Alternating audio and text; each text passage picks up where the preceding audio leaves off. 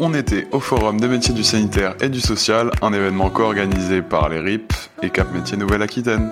On écoute Bonjour, est-ce que vous pouvez vous présenter Bonjour, je m'appelle Aurore Soulard et je travaille pour le CFA FHP. Donc nous sommes un CFA hors les murs et on travaille sur les métiers d'aide-soignant, secrétaire médical, infirmier, masseur kiné et auxiliaire de périculture. Qu'est-ce que vous proposez aujourd'hui à cet événement On propose euh, des formations justement en alternance sur euh, ces filières du médico-social auprès de différents instituts de formation qui sont partenaires du CFA. Quels sont les débouchés de cette formation-là Tous nos apprentis euh, sont recrutés à l'issue de leur formation, quelle que soit la filière. C'est des métiers qui sont en tension justement sur ces filières du médico-social. Si vous pouviez nous citer quelques avantages ou quelques inconvénients de ces métiers-là, lesquels ce seraient? Alors ce métier-là, bah, déjà dans les contraintes en général, souvent on travaille quand même le week-end. On peut être amené aussi à travailler euh, de nuit. Hein. Après, des aménagements ont été mis en place hein, avec euh, des formats, par exemple, de 12 heures hein, qui laissent beaucoup plus de temps aux salariés par la suite de travailler et d'avoir du temps libre, justement, euh,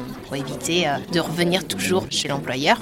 L'autre avantage, bah, c'est quand on le fait, justement, cette formation-là, bah, on est rémunéré, on se professionnalise tout en même temps voilà, auprès de partenaires qui sont des centres hospitaliers, des cliniques, mais également des EHPAD ou des crèches.